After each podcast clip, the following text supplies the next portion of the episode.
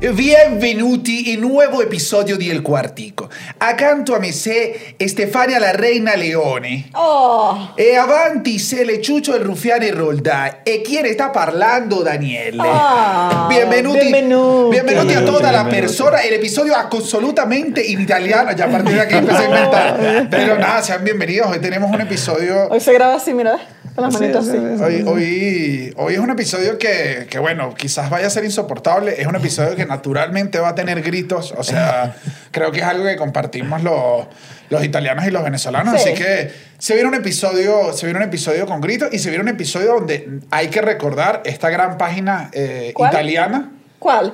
El Patreon. Patreon. El Patreon ofrece a todas las personas que están, además de la satisfacción de apoyar tu proyecto favorito o tu segundo proyecto favorito o tu tercer proyecto favorito o el número que sea, pero que lo apoyes. eh, también tienes episodios todos los martes en vivo donde nos puedes ver eh, hablando de, del acontecer nacional, cualquier chismecito que haya. Nacional. Nacional e, Nacional, interna- internacional, e internacional. mundial e interplanetario. Sí, pero cuando hemos hablado de Venezuela. No, nunca hemos hecho nacional, pero es nacional de México. No, bueno, no le parece No, atención a lo que acabo de decir. está bueno, Los episodios bueno. en vivo están buenos. eh, hacemos algunas otras locuras. eh, y también está eh, el productor ejecutivo, donde salen al final del episodio. Pueden poner lo que ustedes quieran, pueden poner una dedicatoria y ahí están, apoyan un poco más el proyecto y bueno, son, son productores ejecutivos. Tú puedes decir como cuando ves en una película que a veces tú nunca has visto que Claro, sale mira, una película. Tarantino, productor ejecutivo. Productor ejecutivo Tarantino. Ahora puedes decir, yo también soy productor ejecutivo Sí.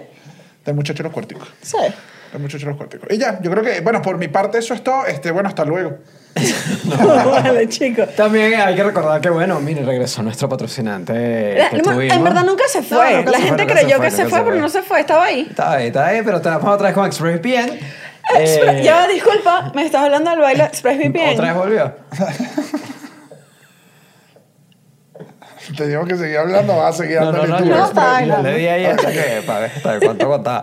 ExpressVPN es un servicio de VPN que yo uso personalmente, que es un servicio de VPN. Un servicio de VPN es si quieren usar su computadora, están en, aquí están en México y quieren entrar en un banco en Venezuela y no les deja porque están en México. Eso es una buena pregunta. Es una buena pregunta. Van, ponen ExpressVPN, le dan un botón que dice Venezuela, le dan al botón que dice conectar. Entran y entran al banco. Y, y pueden lloras funcionar. Porque el Banco Bicentenario no te abre la cuenta, te rechas, pero pagas tu condominio de tu edificio que todavía Exacto. tienes en Venezuela. Sabes que mi papá eh, no está en Venezuela, está afuera. Y quería exactamente hacer algo del banco. Le expliqué todo esto que tú me dijiste, porque tú me lo dijiste, como Sí. que mira, le expliqué a mi papá.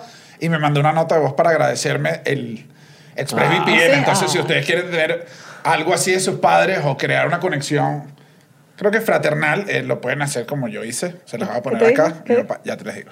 Ay, ¿cómo se prende esto? Ah, ya, ya estoy grabando. Hijo, muchas gracias por enseñarme a usar lo del ExpressVPN. Gracias a eso ahorita puedo ver todas las cosas de la guerra, como las tetas. Gracias, hijo mío. Gracias. ¿Dónde se apaga, Marta? Tu mamá se llama Marta. Madrastra, madrastra, por Dios, por Dios. Marta la madrastra, pero por años separados, vale, por Dios. Faltan el respeto a la señora Marta. También recuerden que si usan el link que están viendo ahorita o que está abajo en la descripción del video, pueden tener tres meses gratis de ExpressVPN si Y un contratan... felatio de chucho. No, bueno, si contratan... ¡Ah, felatio! Felatio. ¡Ah, Si contratan, felatio! si contratan un año completo, tienen los tres meses gratis.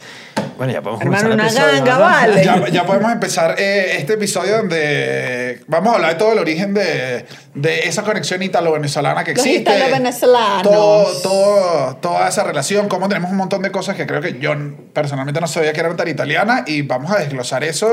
Porque sí siento yo que en Venezuela hay mucha... Mucho, O ¿vale? sea, Que- desde la comida, desde, desde hay muchas cosas que uno tiene como... Bueno, lo voy a decir, Sofía está en un colegio... Sofía la niña, la, Italiano. la hija mía, está en un colegio italiano. Oh, bueno, mi sobrino estaba en un colegio italiano también. En en Venezuela, bueno, al menos en Caracas habían Sí. bastante, eh, habían full, full colegios italianos. Yo siempre tuve, tuve, tuve que, que crearme un pique que no existía, porque mi papá eh, no siempre estuvo muy presente, pero es español. Pero le te compró el Claro, sí, él, chico. él siempre me llamaba, o sea, ya cuando hablábamos, él me decía como, como que la única conexión que encontró para conectarse conmigo era a través del fútbol y me decía Claro. como, bueno, ¿y viste el, el Barcelona en la Champions? le ganó a esos desgraciados del Milan. Y él tenía un novio muy profundo. Obviamente él tenía, él tenía un pique regional Claro, Venezuela, porque- Colombia, España, ajá. Italia, ¿sabes? Él lo sentía de otra manera. Y yo le decía, sí, pero el Milan también es divertido, ¿sabes, papá? Claro. Italia, Italia es divertido, Ah. papá, y tú no has estado acá. Que tú me vas a negar a mí. Yo te he escuchado hablando del, del Nápoles, que Maradona, que no sé qué. Claro, claro. Incluso acá, esto es una estupidez que hago yo cuando juegas que si carreras en FIFA o Ajá. Fútbol Manager, tú te pones el número de, o sea, te pones el nombre del técnico que tú quieras. Juegas a ser quien quieras ser. Yo entonces me quedo Como un la. Barbie Girl. Claro, ajá, tú decides que tú decides qué técnico eres hoy. Y hay uno que yo me puse, hay, hay un seudónimo, es, es un alter ego que yo tengo, Ajá. que es cuando dirijo en Italia. ¿Y cómo se llama? Daniele Peresini. Siempre me pongo canoso y tengo un juego, y tengo un juego mucho más fuerte, mucho más italiano, mucho más calcio. Le digo, rompe, rompe. Eh, Hay otro, hay Daniela, británico. no, no, no, es que los secretos que tú revelas aquí son muy duros. Sí, un- tú tienes una vida secreta Daniele durísima, Daniel. Daniele Peresini ha ganado Champions. Daniel Daniele Le, Le Peresini, vale, pero qué tristeza. Le Peresini, chico. No, no, Le Peresini, Daniele Peresini. Ah, Daniele, Daniele. Ah, que no es. Daniel Le, Le No, Peresini. es porque uní Daniel con Enrique, le quité solo la E, como hizo Luis y Case. O sea, Daniele. Entonces, Daniele y Pérez no son nada italiano, entonces dije, Peresini. y pone dos Z y se llama Peresini con doble N. Tiene doble Z, doble. N, tiene una cantidad de cosas. Pero es un gran técnico y le digo, es un alter ego italiano. No, yo mi familia no tiene nada de italiano, mi familia es veneca hasta el fin. Sí, hermano, Ahí igual no- la mía. Sí, aquí no hay nada. Pero nada, pero sí creo que obviamente en, en Venezuela en general que hay bastante influencia en comida, todo. Uno siempre tiene, todo el mundo tiene un amigo italiano, todo de familia italiana, creo que era como bien normal eso. Yo el... Yo diría que, o sea, como que mi influencia más grande es que he comido pasta que da miedo, hermano. Así como que mi relación con los italianos es que yo como pasta, pasta, pasta toda hora, pasta. A mí una vez, eh, durante una época en Plop, bueno, se me, se me llamó atención porque me comía mucha pasta, porque me comía pasta en los almuerzos. Tenía pasta en, los- en- el Arturito, tenía un pote de pasta escondido. No, pero ese es el ¿Te problema. pote Pero el problema, el problema. Bueno, el problema ahí no es la pasta. Disculpa, es El que- problema es que estás almacenando comida en el Arturito. Es que las esencias italianas a veces te llaman. De hecho, siempre quedó, creo que quedó en el aire y nunca se hizo. Eh, hubo una promesa en algún momento de hacerte un calendario que era los 12 No, meses no del año. eso. El calendario Yo lo erótico No de sé la eso, pasta. se tenían las fotos, pero Sí. nunca se hizo que era Estefanía comiendo pasta 12 meses. 12 Entonces era, una era, era que sí, abril pesto, ¿sabes? Clásico pesto de abril, carbonara más septiembre, ¿sabes? Era como... ¿Qué hago yo? ¿Qué hago yo si es el mejor plato de... Yo diría el, plato, el mejor plato eh, mundial, chico. Mundial, la pasta. Yo, el- yo le contaba acá, creo que fue en el episodio de Navidad, que mi mamá tenía una gran amiga italiana, grupo de amigos, todo ese edificio era italiano, y pasamos muchas Navidades allá. Y las Navidades no hacían hallaca. Ah. Porque la, la, amiga- la la mamá de la amiga de mamá era una señora italiana, italiana de vestido italiano, ¿sabes? Y tenía una amiga que, ay, viene, hoy viene Kumare Camela, y yo me dije, ay, viene la Kumare, y era como, yo qué hago atrapado, en- o sea, yo decía, Dios mío, pero qué, qué emigrante soy, ¿sabes? O sea, era mi mamá chilena, hablando con unas amigas italianas, y yo decía, y la arepa, ¿sabes? Y mi Venezuela, ¿Y qué ¿dónde hacían de Navidad? La sagna. Eh, la sagna, que divino, la sagna de Navidad, Sí, sí, hecha, sí. hecha con todo, era, era como comer, pero era un restaurante italiano, porque después venían que si unos melocotones en el medio con, con helado, ¿sabes? Era, pero yo un día que le dije, mira, mamá, y cuando yo vivo en Venezuela, le dije, estoy mamado de la lasaña, ¿sabes? Y tú como es que yo soy chileno. La lasaña y el pan chileno. Mamá, y cuando la yaca, o sea, le tuve que llamar a capítulo de, bueno, y nuestra venezolanidad, ¿qué coño? Ay, me parece lindo de tu parte. Claro. Al final sí eres venezolano. Claro, claro, no tenía, no tenía, pero ahí comí mucha pasta y pasé navidades con, con todas las cosas. Alguien de mi familia se casó con, con un italiano y, y me me invitaron a la boda, fue hace mucho tiempo ya, fue en Cagliari, en Cerdeña, en una isla. ¡Oh! Tú, has cono- tú has conocido Italia. Sí, La fui a Roma. Italia. Fue a Roma y luego fue Cagliari. El- Y me acuerdo que mi prima tenía rato que no la veía. se, se fue para Italia, llevaba rato allá. Y cuando llego, andaba con vestido italiano. Ay, déjeme que ya dije que era mi Claro, prima. claro, sí que no voy a decir. Tenía vestido italiano, Vestido italiano y cholita. una, todo parece. Entró, Claro, la nonna, tu entré- tía se convirtió en la nonna. entré al restaurante, que, porque fuimos a hacer como un.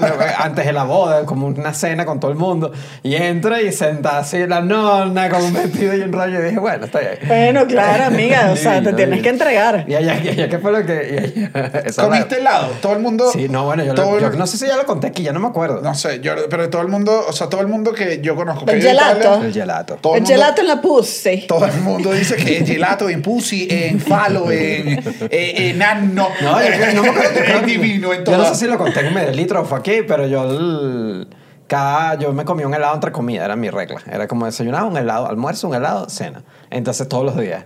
Obviamente regresé, me imagino que gordísimo de allá, pero son helados divinos, una locura. Son- son los- son los entre- mejores helados del universo. Del mundo. ¿Y la pasta, Chucho? La pasta era buena. Lo que pasa es que yo no sé si donde yo estaba no era muy pastero. Porque Calgary Ah. es como una isla, es como otra vibra. Ok. Eh, estaba bueno, pero no, no, o sea, no sentí que fue como una locura. Eso sí, cuando estaba También, en Roma. también y- creo yo uno que uno le, sin querer uno se acostumbra, por más que sea la venezolana de origen italiano, yo creo que tiene un kick ahí de uno, De tiene uno como, como su saborcito que tú dices ahí. "Y que está rica, pero le falta como adobo la comadre. Y los italianos que bueno, pero, pero esa no ¿Qué es una nona, esa no es una nona. Disculpa, eh, señora Nona, una preguntita. Esto viene así como con tajadita. Esta, Claro. esta pastica le va a poner baranda. acabo de acordar que, que eso sí, uno sí se convierte en un cretino rápido en Italia.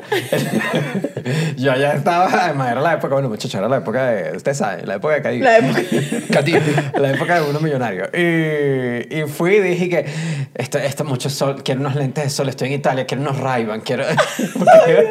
y me fui a andar con mis ray en Italia. Me metí- Claro. me metí en mi Pero si tienes- En una Vespa como Lizzie En una McGuire. Claro, pero si tiene como una vibra, tiene un buen sol. Sí, yo siento sí, que Italia tiene, al menos en verano, las fotos que yo no veo siempre dices como que... Claro, No, al final uno dice, ah, no, es un filtro, es que estoy en, estoy en un aire Claro. contaminado, tengo que irme para otro país. Bueno, pero entrando, entrando en materia, entrando en materia. En Venezuela.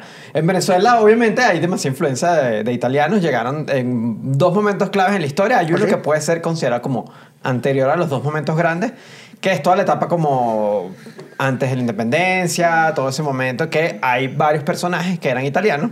Eh, estaba, bueno, Francisco Graterolo, antepasado de Simón Bolívar. Graterolo, o sea que graterol Imagino. viene de graterolo. Probablemente, Claro. probablemente. Chama, Porque- atención los graterol, van para Van arriba. para arriba, para ese pasaporte. Todo esto también, este episodio sirve para que creen conexiones y puedan ir a pedir una nacionalidad. Incluso en, en aquella época todavía se cambiaban los nombres a español, los italianos, cuando llegaban, porque no estaban como muy... muy me imagino que había tensión Pero esto es pre-independencia. Sí, claro. Sí, sí, todavía, todo esto todavía estamos en esta traje- época- Estás todavía en una época Sí. de maya. Todavía Sí, sí. usamos maya aquí. Entonces la gente llegaba y se cambiaban los nombres y todo eso. Hay un par de personajes grandes. Agustín Codazzi es uno. Oh. Eh, Agustín Codazzi Yo fue no quedé en ese colegio, en ¿Ah? Caracas. Yo una vez fui a presentar una prueba de Agustín Coazzi. Ah. Me preguntaron, ¿y, y tus padres son separados? ¿No dejaron entrar por eso? Bueno, pero es que eso, eso también es el rumor de los colegios. sí? Sí, claro. Claro, Que y- si padre separado, que si una cosa y ahí que no sea soltera. familia tradicional. Me provocó decirle, ya tú vas a ver que viene una crisis mundial eh, donde te vas a arrepentir de no haberme aceptado. la crisis en este país que vas ahora vas a aceptar cualquiera. O sea, de donde sea separado, no. Ya tú vas a ver, Kodachi. Te lo digo en la cara, pero no me aceptaron, ¿vale? Tuve que estudiar en el Colegio Cervantes. me, fui, me fui a otra ala. me fui a otra ala. Dios mío, me voy a morir. Eh, fue militar, ayudó también, en- estuvo en campaña, en, en campañas libertadoras, estaba en ese plan, estaba, estaba de gira en América haciendo cosas allá y de repente dijo, bueno, sí, me voy a establecer definitivamente en Venezuela. Claro. Y en Venezuela se establece y se dedica a la cartografía. Y es una de las personas que hace uno de los mapas políticos modernos de Venezuela, era de Agustín Codazzi en general. En Colombia también hizo eso. De hecho, murió en Colombia, en un lugar que se llama Agustín Codazzi. Pero se, se llamaba así cuando se murió. No, bueno, no. Ah, no, bueno, no sé. También uno, uno dice, esta persona vivió su éxito, no lo vivió, no nombre esa calle así, chico. Y así hay como varios personajes. Hay otro que se llama Carl- eh, Carlo Castelli, que es un militar también. Él está enterrado en el Panteón Nacional. Entonces, como que ah, desde hace tiempo ya hay mucho, bueno. eh, Pero todavía- Américo pero- Vespucio era italiano, el de Cristóbal Colón. nombre, Cristóbal Colón. Pero todavía estaba como en esa época, era colonial. Colonial, Viene de al- conquista. algún- ah, de conquista. Me imagino que algunos dicen, no, ¿sabes?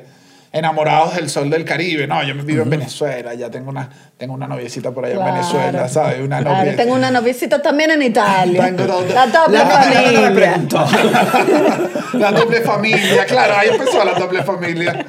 la que para cuando los hijos. No, no, si supiera que hay tanto en Venezuela. Bueno, entonces después viene otro momento grande que es en la unificación de Italia. Esta es otra historia que honestamente no me la sé completa. Eh, es todo el rollo de que Italia eran varias provincias y se pelearon y estaban en conflicto con el imperio austríaco y con los franceses y las guerras napoleónicas. Un peo. Un peo, se prendió el peo llega- allá. Sí, que llega hasta que el momento que llega Garibaldi, que es un militar allá, y dice, eh, vamos a organizarnos aquí, vamos a tratar de unificar el país. Trata de hacer la unificación del país. Obviamente eso lleva, genera ciertos conflictos, genera problemas económicos en el país, y entonces mucha gente dice, mira, esto está, esto está muy caótico, No, vámonos de aquí, vámonos Ajá. de aquí. Eso es, esto estamos en 1860, 1860. Pero y, y a, dónde- o sea, a Venezuela. Iban, eh, principalmente se iban para Estados Unidos, eh, eh, o sea, iban para Estados Unidos, para Argentina y para Venezuela sentido. era otro de los lugares a los que iban. Entonces, de ahí llegó mucha gente que venía de Italia, cayó en, eh, en Venezuela. Ahí, en ese momento, muchos se fueron a los Andes. Porque dice que había mucha gente, que te- muchos italianos que tenían ya familia en los Andes, o sea que de los primeros ya estaban allá. El gocho italiano. El coche italiano. Es que yo leí que los que se iban a. O sea, leí que los que llegaban, ya y adelantándome a los que llegaban después, que les parecían full tranquilos esos sitios, que se parecían mucho más a las provincias en Italia. O sea, porque Caracas todavía tenía una vibra de que. De capital. de capital, de que. Y eso que todavía era chiquitica Caracas. que- en aquel pero, tenía, pero tenía como la construcción. O sea, Claro, como que pero tenía. no era la provincia. No había el olor, o sea, había el olor a que esto quería crecer más y el otro lado vivías como tranquilo, además- tomabas tu propio pomodoro, ¿sabes? Y además porque muchos se dedicaban a la agricultura y los Claro. Andes es zona de, agricul- de agricultura, entonces, de agriculción. De agricultura. entonces, eh, se iban para allá. También hay un, hay, hay- en la región de Trujillo también se fueron varios. Hay una, un caso que habían varios que se iban de la isla de Elba porque había alguna enfermedad que se llama filoxera, es de un mosquito que se llama filoxera también, no sé de qué va la enfermedad, pero entonces había una crisis, una cosa y ay, no, vámonos aquí. Ay, También- imagínate tú emigrar por los No, no, no, mosquitos. por el dengue. Ay. no, yo migré por el dengue. No mames, yo vi el dengue, el zika, el chikungunya y yo aguanté. Chabelo, no, no, yo me fui por el dengue. Ah, no, bueno, pero tú estás en Pero una es que hay un factor, hay un factor. Hay, sí está dicho que mucha de la gente que se fue para los Andes, muchos de los italianos que se fueron para los Andes en la época de, de- de la unificación de Italia, era... Era Ah, la familia tenían- del billete. Ah, billetico. Era billetico que se iban en sus barcos propios. Claro. se iban a, a Venezuela y llegaban allá, llegaban con billete ya de una a Venezuela, pues, o sea, A liquidaban- gritar que hay que mejorar la raza. Claro, llegas con esa, llegas Claro. con todo tu prejuicio intacto. pero abuelita. No tienes que pasar trabajo. Si la abuela no pasó trabajo, la abuela no aprende. Pero liquidaron todo, liquidaron todo y se fueron para allá. Eso, eso fue una de las primeras grandes oleadas que hubo, que hubo Ok. en Venezuela. Luego pasa mucho tiempo, pasa eh, y llega, llega un evento que es conocido como la Segunda Guerra Mundial. Ya, sí, me suena. Que ahí también dejó a Italia muy mal, eh, la gente se quedó pobre, o sea, le hubo- eh, Italia no estaba viviendo su mejor momento. Y mucha gente nuevamente empezó a irse a otros países. Ahí también es cuando cae otra super ola Oleada, para Estados Unidos, para Argentina, para nosotros. Yo, le- yo leí, ahí fue donde leí un testimonio que yo creo que uno cuesta como ponerse en...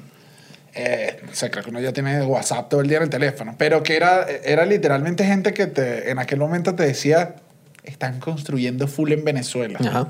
Se O está sea, era- construyendo. Era de boca, pero era como, Sí. hay trabajo. Pero Hay era como un de boca en boca. Alguien te decía, no vamos para Argentina. No, no, ahorita que Venezuela se está. Pero no tenías la certeza, no podías llamar, Claro. no podías buscarte una búsqueda. No había. CanTV todavía. No, no sabías un coño. O sea, Sí. tenías que, era un de boca en boca y agarrar tu ticket de barco y darle a Ahí- ver. Al Caribe. Al Caribe a ver, si, Como- a ver si era eso como te lo pintaban o no. Hay, una, hay, una super, hay un super registro de Guadalupe Burelli en Pro Da Vinci sobre, sobre inmigrantes italianos en Venezuela. Y justamente hay una de las entrevistas, ya no me acuerdo cuál fue de las que leí, que decía eso, que, que las- los italianos conocían Estados Unidos. Venezuela lo conocían de unas postales que les llegaban y Claro. cosa. Que eso pero era le como llegaban que- unas fotos bonitas. O sea, Pero- tampoco te. No, pero Nueva que no era York, y como parece que- que... hay un lugar como una en el playita. Hay una playita para allá. Y Sí. me voy para mi playita. Ahora, en durante y en el fin, esto fue durante y en- llegando al fin de la, de la Segunda Guerra Mundial, eh, López Contreras y Medina Angarita eh, y, eh, llamaron eh, oficialmente inmigración italiana a Venezuela.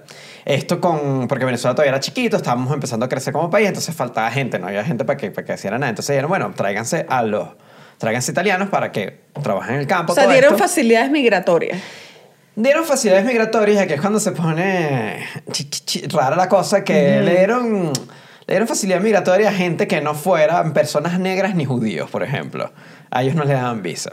Sí, era una migración que tenía, podemos llamarle motivaciones raciales. En- pero, sí, porque bueno, tú sabes, Venezuela, Venezuela no es inocente. No, de eso no es se inocente. habla. Pero- pero Tú sabes que Claro, abrieron pocas por- conversaciones les fascina tener en Venezuela como nosotros hemos sido una tierra que hemos Sí. recibido abiertamente a todo el mundo.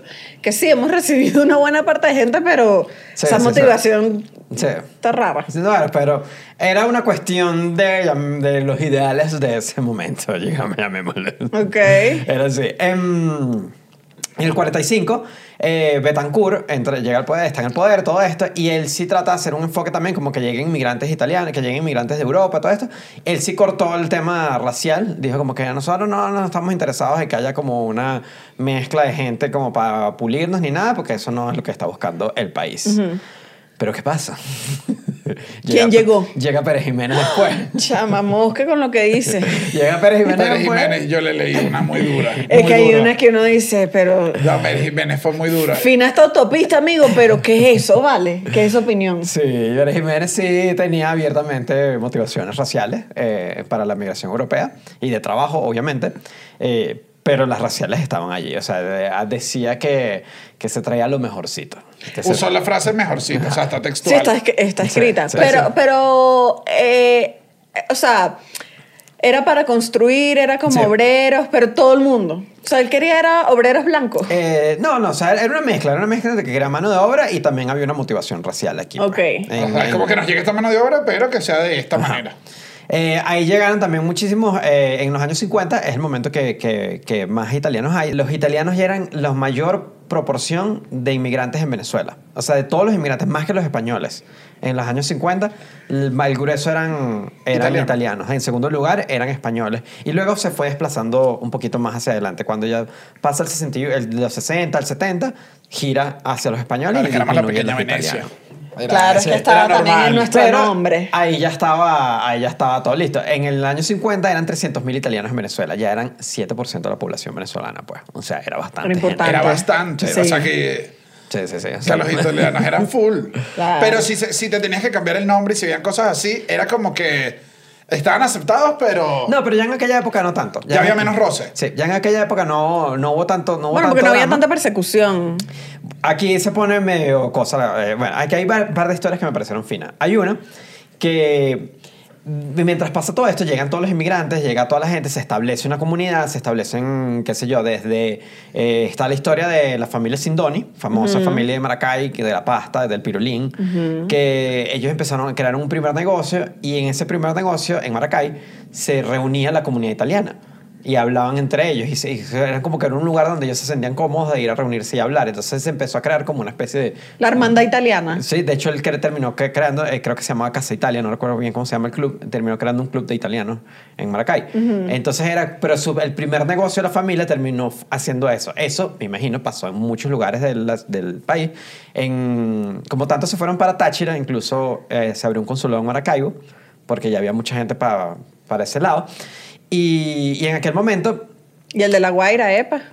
eh, también hay. Sí, había uno en La Guaira. Ah, sí, no sé. Sí, que llegó tanta gente que había un consulado en La Guaira. Yo dije, bueno, sabroso, compadre. No, es que había que, está- es que tenían que registrar a todo el mundo, Ah, o sea, pero bueno. que es tema de migración. Ahora, el, había, había de todo, porque por ejemplo, se los traían, de, se los traían de, de trabajadores a los italianos y obviamente habían abusos, porque es una dictadura, es una dictadura que está usando mano de obra de inmigrante para construir cosas, evidentemente iba a haber abusos. Claro, ¿verdad? mi amor, eso es que no te deposité, no cayeron los Iba a reales. iba a pasar de todo. Tienes que trabajar más horas. Ahora, hay un periódico, yo no sabía de esto honestamente, eh, que hay un periódico que todavía existe digitalmente en Venezuela que se llama La Voz de Italia, que en su momento funcionó como un lugar donde los italianos eh, hacían denuncias que estaban contra su comunidad. Entonces, por ejemplo, hay un caso, hay un caso famoso que está en un libro de Gabriel García Márquez, Eh, Es un registro interesante. es súper interesante. Un libro que se llama Cuando era feliz e indocumentado.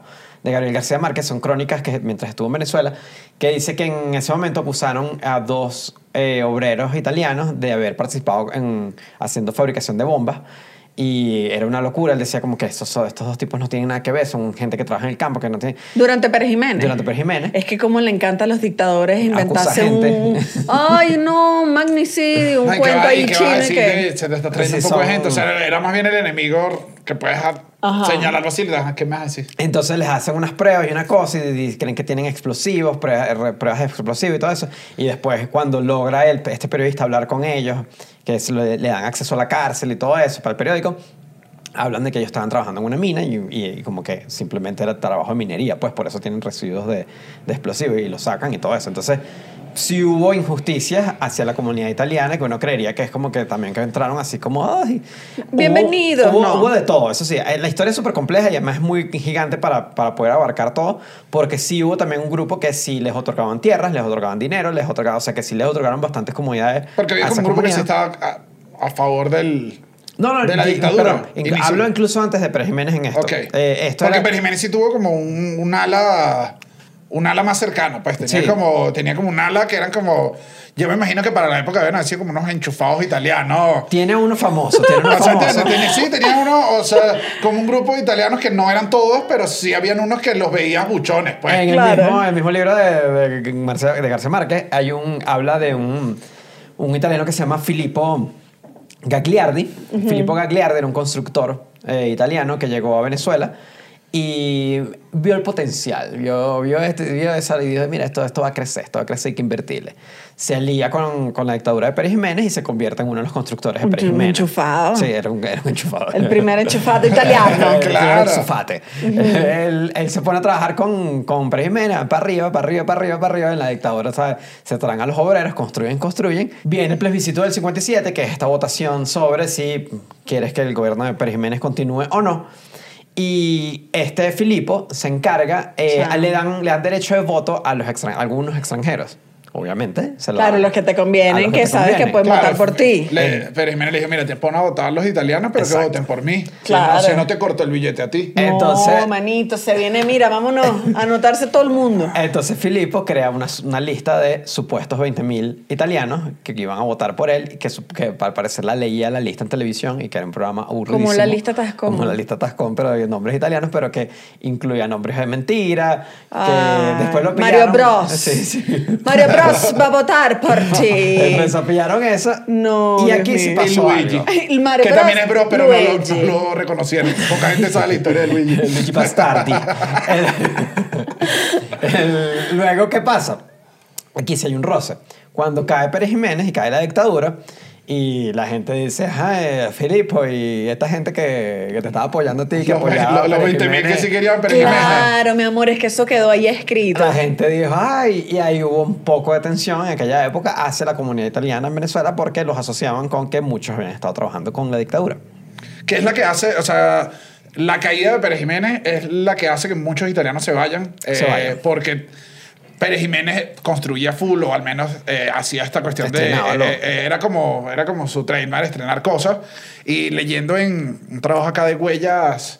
Huellas italo- italianas en Valencia, que me dio risa que Valencia tiene un montón de cosas, porque los italianos que se iban para Valencia era como que estaban más Chile, era como que hay full testimonios y decían que era como llegabas y te impactaba que estaban construyendo las autopistas. Y yo dije, claro, es que las autopistas de Caracas uno las da por sentada, pero en ese No, momento era claro. como El futuro. la modernidad, Claro. ¿sabes? Y era como que llegaban y todos, y cuando cae Pérez Jiménez te quedas como...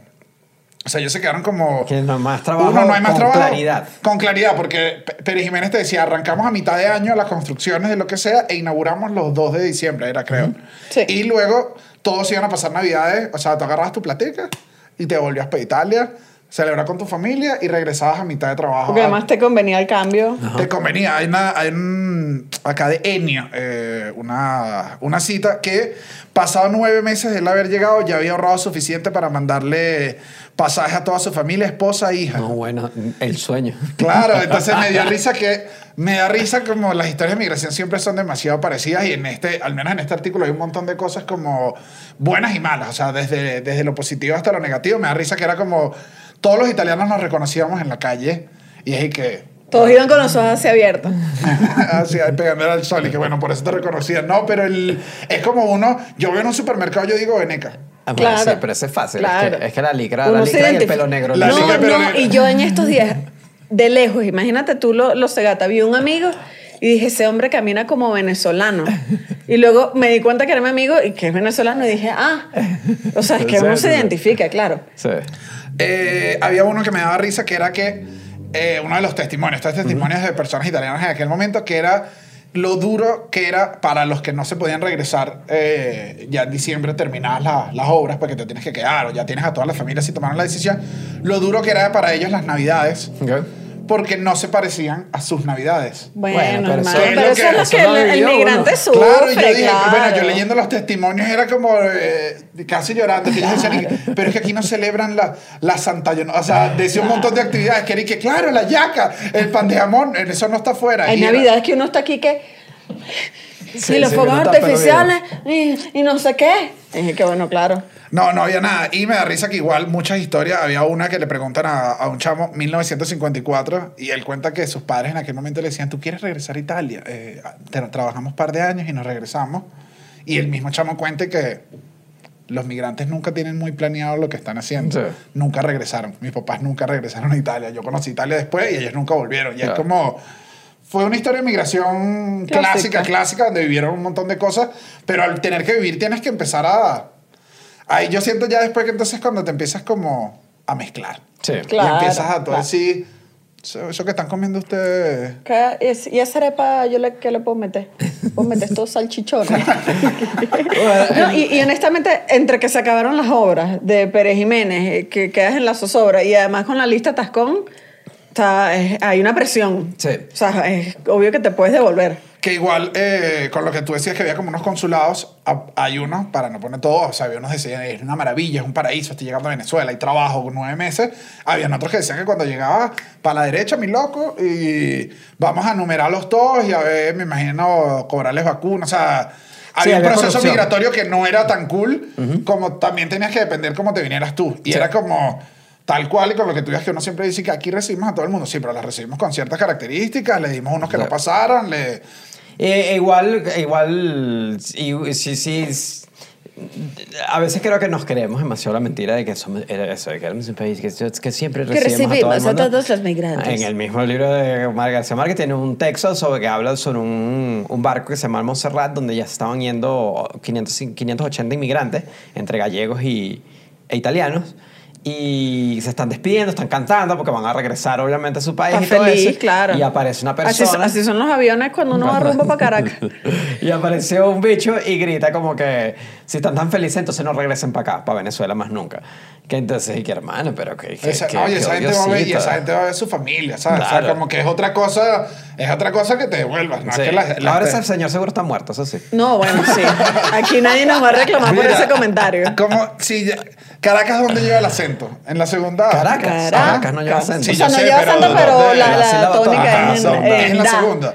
Que me dio risa que había unos que decían, lo más sorprendente fue llegar a Caracas y darme cuenta que la sílaba tónica iba en la mitad. Caracas. Ellos la decían en la última. Caracas. Caracas. Cara- O sea, cuando hablaban en Italia como de Ah, la oportunidad Caracas. de trabajo, era en Vamos Caracas. para Caracas. Y llegaban y que esto es Caracas y la gente, no, esto es Caracas. O sea, cuando todavía estás como tan... Sí, sí, que sí, ni sí siquiera, pasa, ni siquiera sabían, no sabían mucho, solo sabían y que, bueno, Caracas está metiendo billetes. En Caracas, en Caracas hay billetes. Y yo decía, ni siquiera lo pronunciaban bien. Claro. Ahora, por, por poco tiempo, existió en, en Venezuela, en el estado portugués, en Turén, una especie de colonia tobar italiana, una colonia italiana, que se llamaba la colonia agrícola de Turén, que bueno, sí era como un Se lugar... llamaba donde- y todo el pueblo. se llamaba eh, eh, Colonia Agrícola de Turén.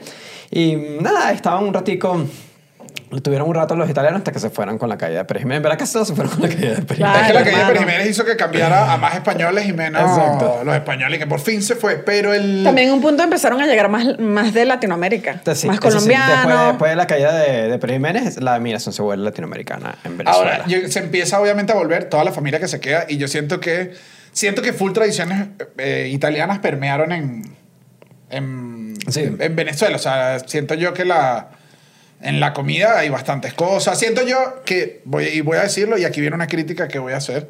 Siento que muchas cosas se la debemos en Historia de Italia, que son muy ricas y las tenemos.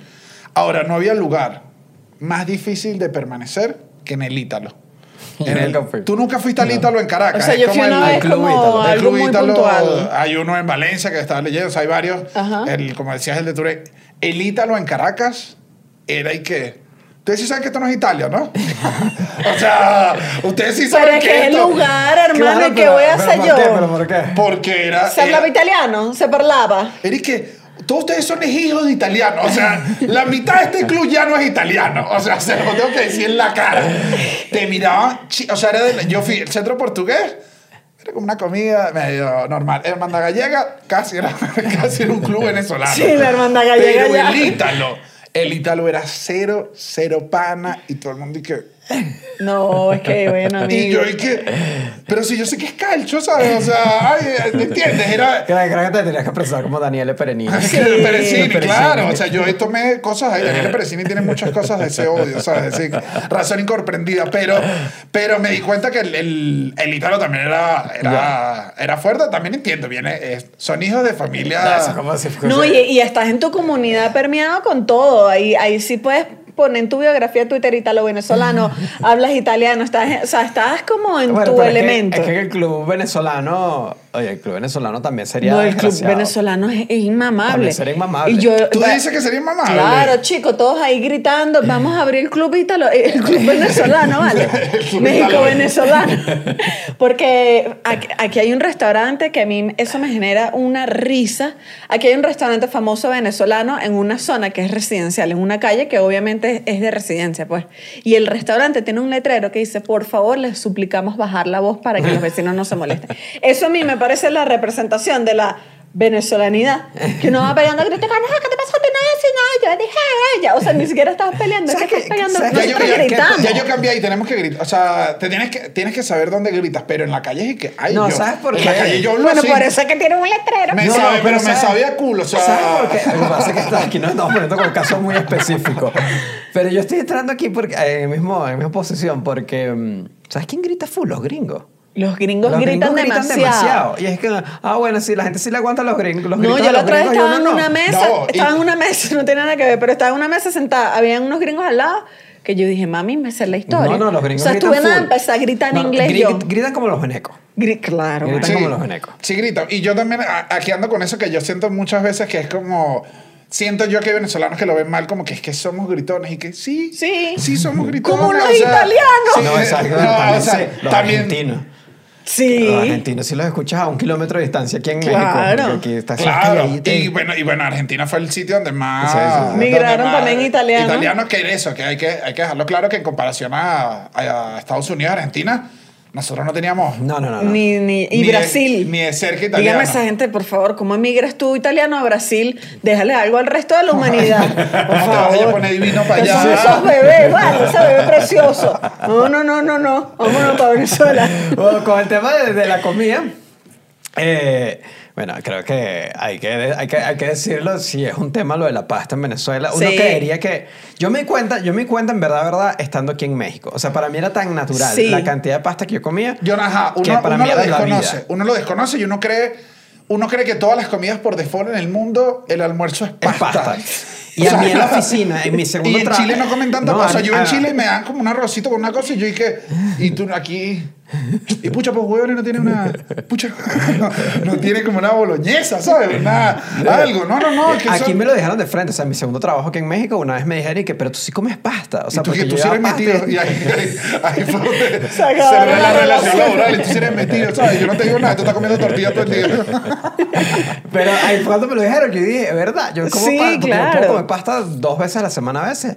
Hay semanas que puedo llegar cuatro veces sin miedo. Yo me, yo me considero una persona bien mala en, en la cocina y yo creo que yo sé hacer. O sea, si tú me das a mí los ingredientes y no cualquier ingrediente, o sea, unos ingredientes yo te lanzo una pasta. ¿Como cuáles ingredientes? O sea, no necesito. lo dijiste, o sea. Necesito, o sea, tú me das una Como carnita. el me das- pomodoro. No, es que necesito una, una salsita pesto de esta que viene en... me das- En el potelito. No, vale, tú me das a mí. Por eso te digo, obviamente no tiene las tradiciones italianas y si alguien está italiano aquí va a decir que horrible, pero tú me das rapidito una carne molida, ¿no? Tú le tiras acá le- una pasta de tomate, una hojita de laurel. O sea, tú me das y yo te la lanzo. Cuando le- te he visto yo con una maldita Claro, pero en mi casa siempre veo la hojita de laurel y mi mamá, cuidado que la hojita de laurel no se come. Y yo, ay, gracias, mamá. Ay, qué, qué mal, porque está deliciosa esta hoja de laurel. pero digo, hasta uno el que menos Sí, sabe, sí, sí, sabe. sí. En mi Ahora- casa. Ahora, la, el, eh, la- el italo veneco, como yo, pasta, mayonesa, chico. No, no, sin temor a Dios. Eso- eso sí, me pareció yo horrendo. te voy a ser No, mi sincero. amor, mira, horrendo. Y no por nada, sino es que no me gusta. Es que a mí me pasa que a mí no me gustaba porque dañaba, dañaba lo que alguien hizo una salsa con un rato de preparación. Sí. Y si tú le echas eso es como. No, bueno, para mí, aquí si yo me uno a la ofensa, si hay eh, salsa de tomate en pasta junto a una salsa preparada ya. Sí, ofensa. No, yo no tengo- ma- Ofensa. No, esa por- gente es lo peor. No, yo lo, voy, Ofensa. yo lo voy a decir acá. No tengo ningún problema y de hecho está totalmente No, quien aceptado. lo quiera comer, que lo coma. No, no, no, no, no. Pero no me lo sirvan a mí. No, no, no. Incluso me atrevo a decir que ir a la playa con amigos, grupo, nadie quiere cocinar y alguien te lanza un atún y tú a esa pasta le echas mayonesa, yo no me voy a molestar. O sea, bueno, una pasta de playa. se prepara. Una pasta de playa con atún, pero yo me siento y le echo laurel. Y tú encima del laurel le cae mayonesa y yo te saco a la casa. Daniel, lárgate, Daniel, lárgate, te voy a tomar una foto, hermano, porque estás siendo un hipócrita en este programa. No, y aquí lo digo. Y aquí lo digo si ustedes me invitan. Si ustedes me invitan para la casa suya y yo le echo mayonesa a la pasta, es que esa pasta me parece una mierda. Así lo digo de frente. Entonces me pareció una mierda. Entonces me- lo digo acá, me pareció una mierda. Yo no le echo salsa si la pasta está buena, no hay que echarle nada. Ahora, entonces, ¿sabes qué pasa en mi casa? Lo voy a decir. En mi casa mi mamá logró funcionar una... eh, en, en la buena época, cuando estaba buena la Venezuela, tenía esta amistad con la, Con la su familia italiana. italiana y tal. Y ahí en esa casa tenían el clásico de familia italiana, que era como una despensa llena con unos potes de, Sí, de tomate. de vidrio de un De- litro, de refresco, de, de Coca-Cola de un litro. pomodoro. Que habían hecho, que la señora lo hizo con los propios pies y la señora se quejaba de caminar porque, ¿sabes? Pero no ¿De verdad paraba. lo hacías con los pies? No, vale, no. Pero- que pero vale. esas señoras italianas que se estaban quejando de todo, como que, ah, viejo, cuesta, me voy a morir. Y Eric, bueno, entonces no hago una pasta, no dure cuatro semanas haciéndolo cogió tomate y siente, ¿sabes? Eurovisión. ¿Sabes? La señora quejándose de todo, pero no paraba de trabajar con un ajo y una cosa. Estaba todo lleno de estante y obviamente como mi mamá tenía bastante amistad con esa familia, pasamos navidades y todo, siempre era como, Ana, llévate esto. Ay, Dios Y mi mío. mamá, esto no lo decía en secreto, me decía, mira, no digan nada. Nosotros cuando íbamos a la casa de los italianos, ellos no le echaban carne molida a la... A la Ah, claro, era la- pura, pura salsita. era la salsita, bien rico, bien rico, pero yo miraba a mi mamá pequeño y le pelaba los ojos y me decía, no digas nada, no digas nada. Y me decía, no, es que ellos... La mamá con un ellos, bistec en la ellos, cartera. ellos, ellos acostumbran, no hacen eso porque no les falta. Mi mamá en la casa, carne molida, adobo, y luego agarraba y lo, en vez de pasta de tomate le echaba el pomodoro natural. La pasta en mi casa, le daba tres vueltas a la casa italiana y yo no podía decir nada. uno y que, A mí me pasó en- ¿sabes? Uno, yo fingiendo y que, "Mm, si tú supieras lo que mi mamá le hace a tu salsa en la casa. La italo- la italo No, chilena. Mi mamá le tira de todo. O sea, en la casa, en la casa esta salsa tiene pericos. yo, yo me le quité un miedo que justamente en esa, cuando fui a, a Cagliari, el, el- estaba, estaba la mamá del, del, del, del esposo, de, de- esta persona que se iba a casar ya. La nona, familia- la no, nona, no la nona. La novia. Era la, era la mamá. La mamá La italiana. suegra. La hija de la suegra. nona. Era suegra italiana y La nos- suenona. no sé, y nos cocinó. Y en una de esas estaban resolviendo rápido, como que era un día que no me creo que estábamos, porque yo estuve ahí como una semana. Yo no me acuerdo cuánto tiempo estuve, ya a mí se me olvidó toda mi juventud.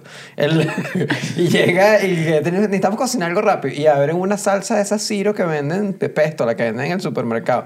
La mezclaron y dije, ah, no, bueno, si esta gente come pasta Ciro, de ahora en adelante. Y ahora cuando entro esa Ciro y digo, esta es la que se come Pero en es que, Italia". claro, estás allá. Que, que- pero tú qué crees que aquí que no tenemos vida, que voy a andar tripando los tomates. Mira esto. Ave Pastas. Que es la Asociación Venezolana de Fabricantes de Pasta Alimenticia. Avepan era algo como para ayudar a los niños. era algo. Ave Pasta es para ayudar las pastas, no sé.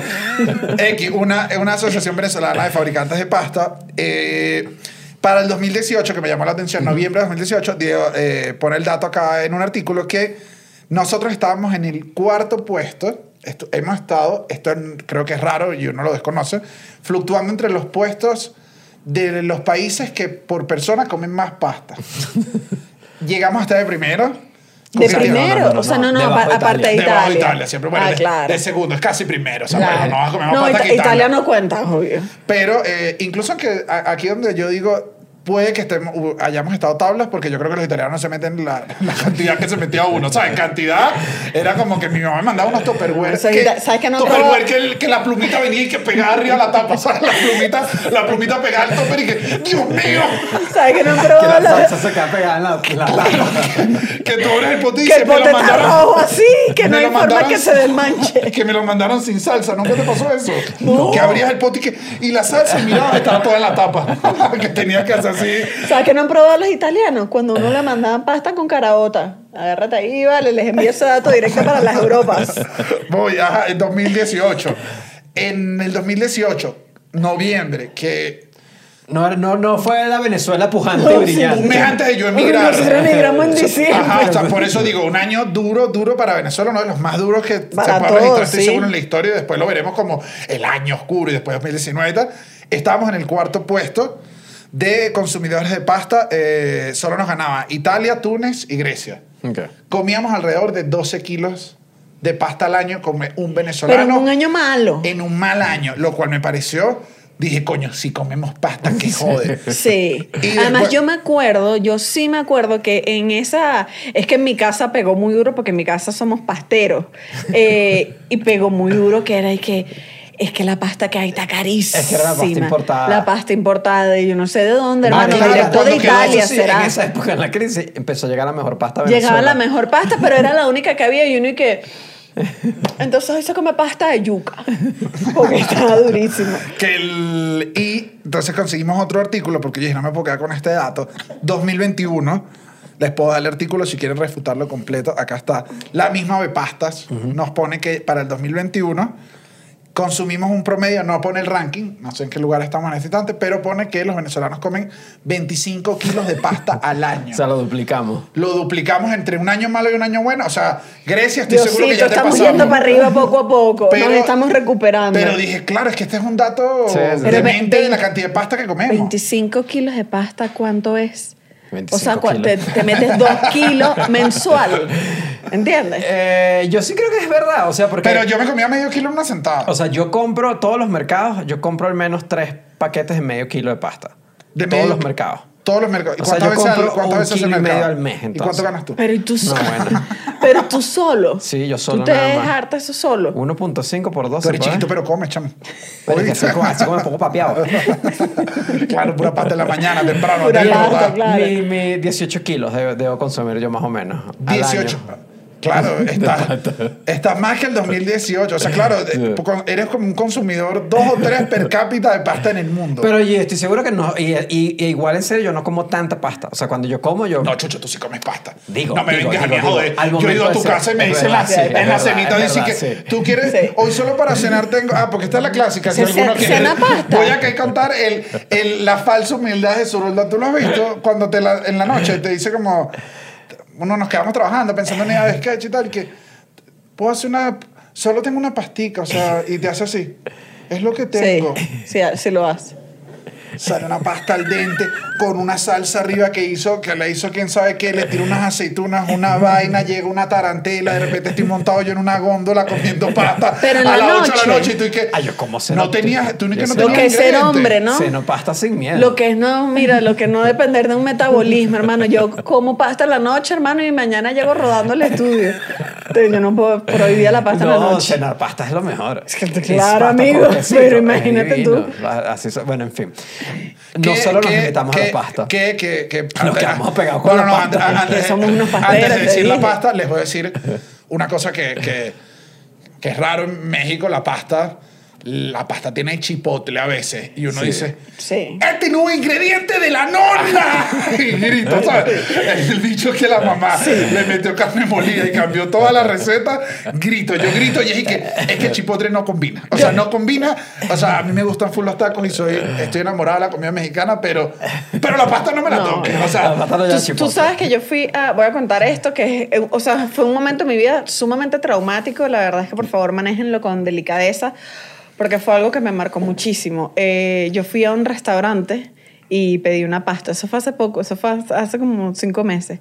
Y pedí una pasta y decía como que no, que una pasta con salmón, con no sé poco, qué. fue hace cuatro años. Y cuando me traen la pasta, yo digo, bueno, quizás solo tiene un mal aspecto. y cuando la, pro- la probé dije, "Tú- has escuchado la palabra al dente. O sea, este chamo, o sea, si al, si al dente queda los 7 minutos, no sé, por ponerle un número, esta pasta se cocinó por 32. O sea, era una cosa aguadísima, una vaina tan asquerosa que a mí me pareció irrespetuosa como comedora de pasta. O sea, yo lo que yo viví ese día y yo fui a Google Maps y les dejé una reseña y dije, esta es fácil la peor pasta que yo me he comido en toda mi vida no, pero tienes entera. que meterle comedia. Tú sabes No, que qué yo tengo- comedia, yo bueno, que estaba de- recha. Y el de- restaurante me respondió que gracias por tu comentario. No seas, no seas indigno, ¿vale? Cuando el, cuando el, cuando el restaurante comenta gracias por tu comentario y que no seas arrastrado, restaurante. No seas arrastrado, ¿Qué tú crees que te está viendo Google? ¿Qué? Cambia ese chef. A ti que te encanta Google Maps, si tú dejas un review cómico, eso va para arriba. No, hermano, La yo soy una estrella en un par de Google reviews Maps. cómicos de cuando me va mal en algunos lugares y siempre me llegan notificaciones y que tu review tiene no sé cuántos likes. Claro, porque escribí la comedia y...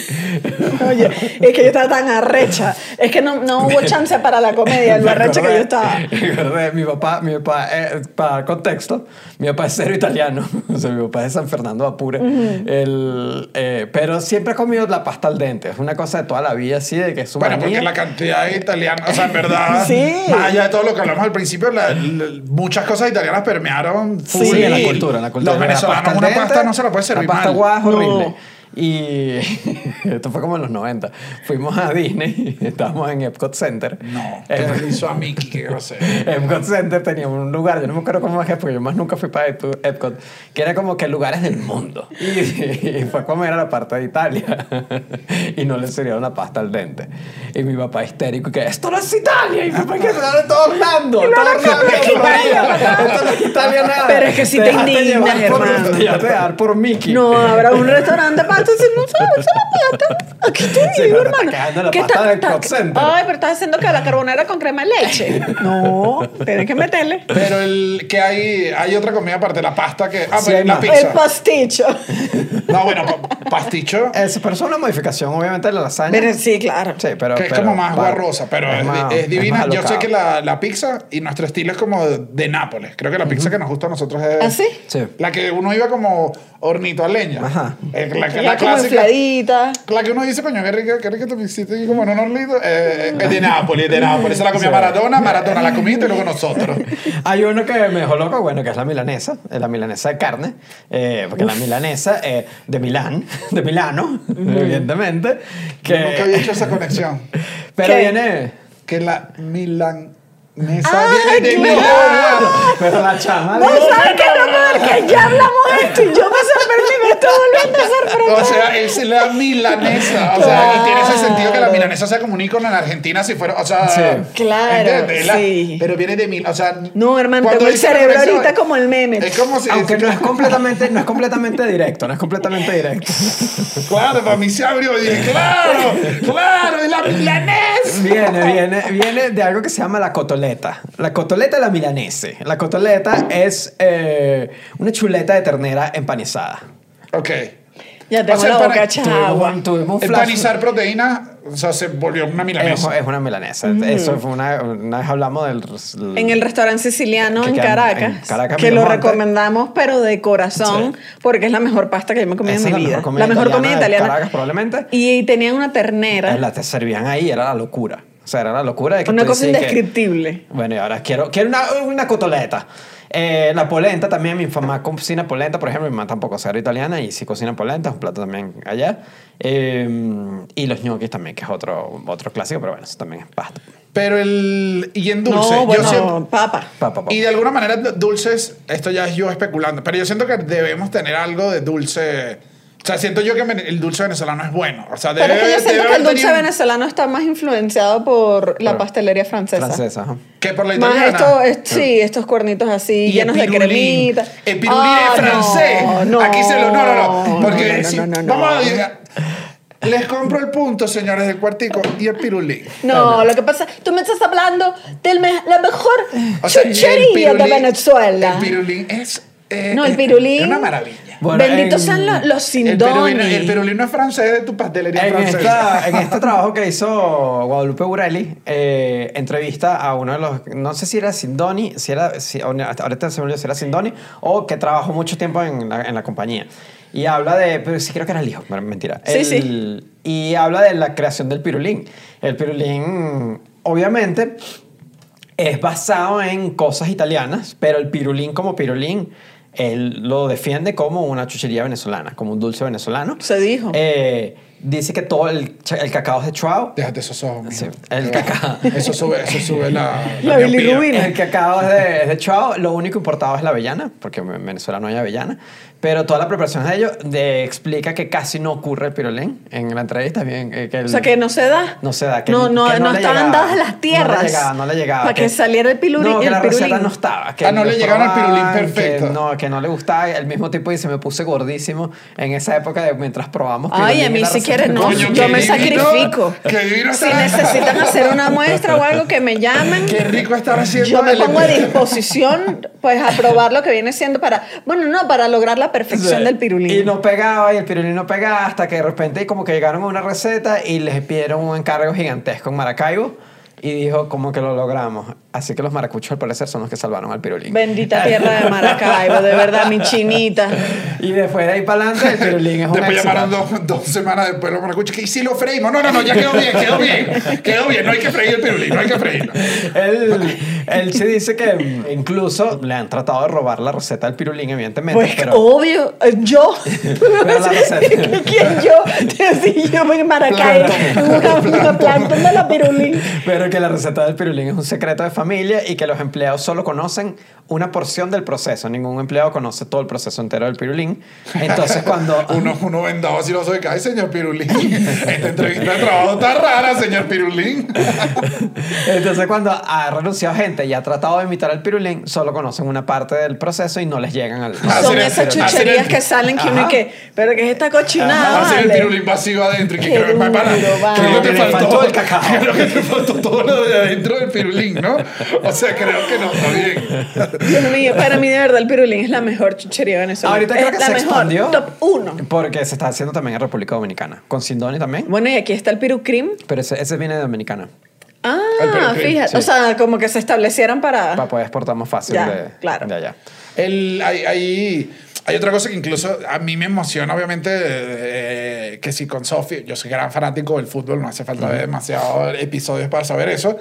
Y Italia siempre tiene una tradición demasiado, eh, honestamente, como, como increíble en fútbol. Y Sofi estudió en un colegio, tradiciones italianas, y yo estaba emocionado por ella, que está en bachillerato, ya no lo sabía, de que en segundo año, o sea, no iba a empezar, va a arrancar noveno, e iba a haber mundial ahorita en noviembre, el de Qatar. Claro. Y los colegios italianos se ponen buenos, porque yo recuerdo que yo tenía un amigo que él veía el mundial y me decía que hoy no vimos, hoy no vimos clase, todos jugamos después fútbol y prendimos la tele y en mi colegio y que no, dale papá, ¿sabes? O sea, mi colegio tratando de sobrevivir y ellos viendo el juego, X.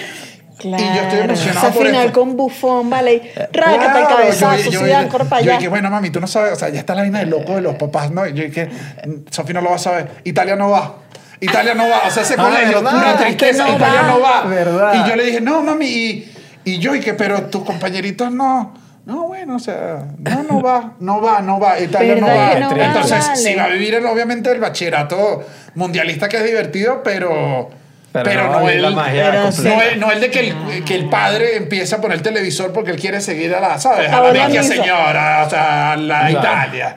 No, me pusiste tristísima, vale. No me esperaba este final. Es que no van, no van y te pone triste. O sea, aquí sí lo digo, es de, lo- es de los puntuales que uno lo celebra porque fino el, el, el el joder, pero cuando no va Italia, Sí, ¿no? La pasión. pierde un poquito. Sí. Pierde, pierde un Entiendo, poquito pasión. entiendo. Sí, la verdad Chocho que pierde, sí. pierde un poquito Pierde la pasión. Sí. Pierde, pierde, pierde un poquito la pasión. Hay uno que, por último, que es la influencia, última influencia, sí, grande, que creo que es obvia, y lo hablamos en el episodio del acento venezolano. Creo que, creo que hablamos algunas partes de este, que son palabras. Hay full palabras que son, vienen del italiano, que nosotros las consideramos venezolanas y son italianas. A mí hay unas palabras que yo Sí. quedé eh, anonadada. a, mí, a mí me, a mí me, quedó, me dejó loco de la lista, era mamagüevi. Yo escuchando a No, chica, pendiente de datos, agárrate de datos. No, es que a mí como insulto de verdad, gafo, Gafo. quedé ¿Para sorprendida. gafo italiano? Viene de Sí, cafone. claro. Campesino de clase baja. Es, un- es obviamente un, un- O sea, un insulto Es un feo. insulto, pues. Pero viene gafo. Pero por eso es que aquí uno dice está gafo y a mí gafo me No parecen los insultos más hirientes porque es como que... Pero aquí no lo entienden, es como que no dijiste no nada. No dijiste- dijiste ¿Sabes una cuál es palabra súper marcado inventada? aquí que yo sí me di cuenta que es de Venezuela y que entonces me- obviamente es de, Ven- es de Italia, que es chao. Chao. Chao. Nosotros decimos chao y aquí no dicen chao. Aquí no dicen Pila, chao. aquí no dicen chao. Y yo digo chao es- full. Uno chao aquí es como que, ¿y este chamo qué se cree? Yo me doy que, cuenta- ¡Chao! Ah, claro, te mira, no. Yo Ah, no, no, yo no, con el vigilante del edificio. Yo le digo siempre chao y él que hasta luego.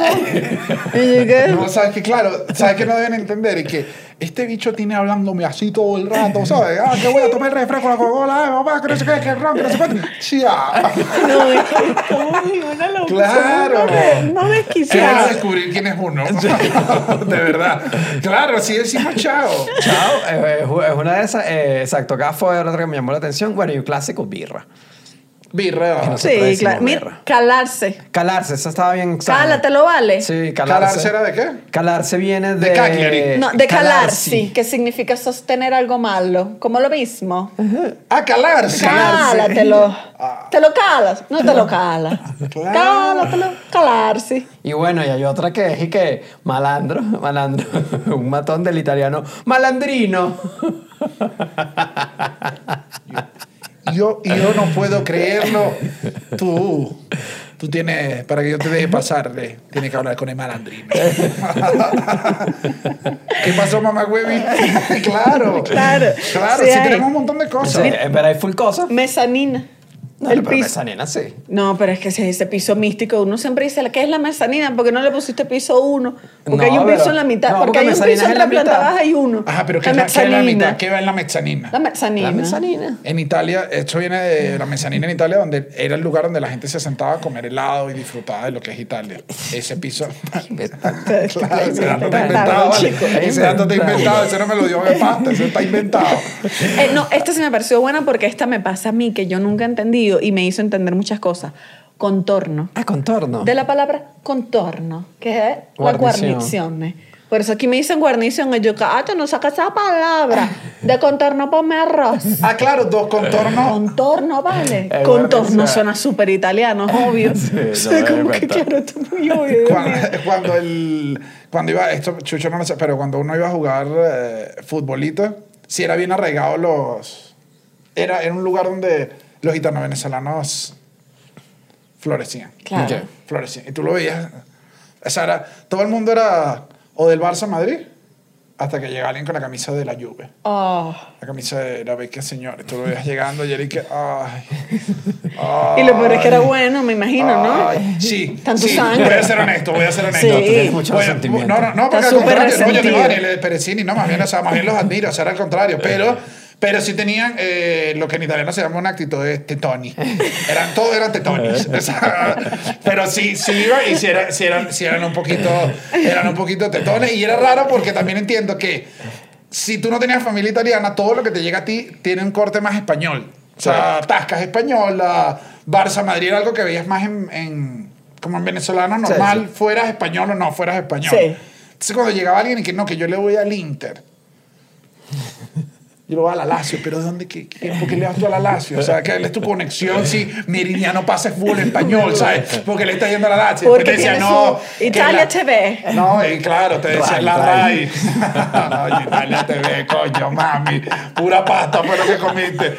Ahí se salió la mayonesa, ¿te diste cuenta? Se salió la Mi mayonesa, amor, yo nunca he ocultado mis orígenes. Pero, pero eso era claro, eso era claro. Honestamente, cuando los veías, eran los que llegaban con su, con su, con su camisita y que tú decías una camisita rara, ¿no? Decía, ay, Del equipo rarito. del equipo rarito. Hubo una que una vez llegó y era, no me acuerdo cómo es el equipo, pero aquí decía Patreon. Y yo dije, Ya. ah, lo leí y dije, tengo que decir a los muchachos que se suscriban Sí, a Patreon. he escuchado ese equipo. Ese equipo, que tenemos Sí. episodios todos los martes, tenemos episodios en vivo donde eh, hablamos de todo el acontecer internacional, eh, todo el acontecer nacional, ahí hablamos. Y hay otro tier que es de productor ejecutivo, que será al final de todos los episodios, que es la gente que quiere apoyarnos. Sí. apoyarnos y puede mucho más. Y puede eso- más cosas. Puede más cosa. cuartico. Bueno, Puede nada, el más último, cuartico, el- así que les digo que vayan a, a Patreon, es lo, que, es, lo que, es lo que quiere decirlo. Y si usted no tiene Patreon, porque las cosas están duras, ¿sabes? Sí. Bajaron las pastas. Tú me dices, Dani. Se acabó el trabajo con Pérez Jiménez. Ajá, tú me dices, Dani, ahorita, Ahorita no hay obra. No, no, ahorita, ahorita hay poca pasta en la casa. O sea, o sea, estamos reduciendo la pasta. Yo te digo, el comentario. Ah, un- deja un comentario fuera de lugar. Lo dijo o sea, lo dice, claro, lo dice Karol G, La perfecto italiano. El comentario fuera de lugar. Deja tu No comentario, deja tu comentario aquí abajo y dale like y comenta y dile a los amigos, eh, para el cuartico y tal. Eso, eso es lo que también puedes hacer. Ahora, de, de último, ya es el... De cierre. bueno, de cierre, de cierre, de cierre. Obviamente, esta situación de los italianos en Venezuela se Ah, revirtió. Claro. Se revirtió por la crisis, obviamente. Todo esto pasó. Eh, para 2012 habían 4.780, 4.700, casi 5.000 italianos, eh, venezolanos en Italia. El número fue subiendo entre 2013 y 2018 a llegar a 7.000, eh, poquito más de 7.000 en, en 2018. Y en 2019, 51.000 venezolanos. en Italia. 51.000. Claro, o sea, todos los hijos de italianos, todas las familias Claro, italianas. mami, es que tú ahí. Inspiraron y se fueron para allá No, no, estará mi familia en lo mismo. Y que mira, no, que vete por una iglesia, que ahí tienen un registro, busca unos papeles, busca ese apellido, busca una conexión, que el abuelo que registra lo que se pide la nación. Bueno, hermano. Sacaron y bueno, ahora yo me imagino que la cuestión será al revés. Deben haber algunos... Ahora yo me imagino que hay un poco de gente ya comiendo yaca ahora en Con- Navidad. claro. En, Claro. en- en Italia. Claro, preparando el, el plato Y típico. mezclando con... Bueno, eso no lo normal, que fue el panetón, pero ya no vamos a seguir hablando de comida. ¿Pero qué? Que uno come panetón en Navidad. pues. Claro. Ah, eso es... El panetone. Ah, no, claro, pero ese es de frente italiano. o sea, ni lo cambiaron. No, no, no. No, no, no. No, y, uno, y si tú compras un panetone que no parezca italiano, nadie. Que a veces venden el brasilero. Uy, cuando, cuando, llega, cuando llegas a casa con el panetone en Navidad que no es el, que no, que no es el color, que no, No, tiene como esos dorados, ¿sabes? Que no tiene la cintica dorada. No, es Si que no sabes tiene la que, cintica dorada y que tú me trajiste una canilla. ¿Sabes qué me pasa a mí? Que es que en la California Norte, les dejo este dato, en la California Norte, está una panadería que se llama La Mataron a un bicho que se llamaba el panetone. Lo dejaron así full huequito. Llegaban los niños y decían, frutica. En la Pandoro. La Pandoro es una panadería italiana. El panetón, yo sueño con. Yo solo extraño el panetón de la Pandoro. O sea, es, te lo vendían en una bolsa transparente con tu polvito aparte para que. shh, y después te lo huele la neva El, pol- azúcar. el- Sí, la neva me azúcar pega- se huele. A mí me vuelve loco el polvito de, De panetón. de- uf, cuando yo veo ese polvito, es como que no me sirva pedazo de panetón el que no venga lleno del polvito. Jesús Roldán, No lo he probado, no lo he probado. Quien venga en diciembre, por favor, me contacta. Yo le mando los reales para que me ¿Sabes traiga un bien panetón. incómodo traer un panetón? Ay, que venga estripado, vale, que como venga, yo me lo como igual. Ay, no, panetón. Que lo traiga al vacío. No, panetón, estripador me da mucha tristeza. No, Uno, el panetón se le nota cuando yo hago golpes. Por eso además lo tienen afuera como... Panetones soy yo. la tienen que ver. Bueno, este fue, esto fue el El episodio. episodio de la migración italiana. Yo creo que si le va Yo que- bien, eh, Ajá, podríamos hacer de otros, de otros. portuvenezolanos. Tenemos, tenemos españoles, tenemos portugueses, tenemos colombianos, creo que tenemos bastante. Tenemos bastante, peruanos también a- al contrario, porque creo que te ayuda Chileno. poniéndonos ya un poquito más Chileno. sentimentales, creo que nosotros eh, estando afuera empiezas a entender un poco qué, qué eres tú y de dónde vienes y eso mismo nos lleva a que somos la unión de muchas migraciones en algún momento y creo que por eso estamos haciendo este episodio, creo que queda abierto nuestras panaderías, o sea, ver cómo es todo eso, queda también el España y si son de familia italiana, comenten acá cualquier otra... O si dijimos alguna salvajada, quién sabe. No, de, no, dejen puro dato No, cómico. bueno, porque también fuimos panas, o sea, no dijimos nadie que, nadie que escapó de un pedito, también se llegaron unos italianos con unos peditos, unas Bueno, esposas, pero- o sea, también fuimos panas, pues. No nombramos a la camorra, pero No, bueno. no, no, nombramos mafia, no nombramos nada, pero No, no, no, ustedes, no. al contrario de nosotros, ustedes pueden dejar ese comentario, no, el papá mío era, era, era El papá mafioso mío. italiano, el, el nono mío era, era mafioso y se vino, o El sea, nono mío era del trin de Aragua. que está, no, bueno. completo, así que nada, comenten, eh, déjenos saber eso, se- cómo llegó su familia allá y, Y nada. y nada, me voy a seguir mi carrera como técnico. Vaya pues. Daniele Pérez. Daniele Perezzini.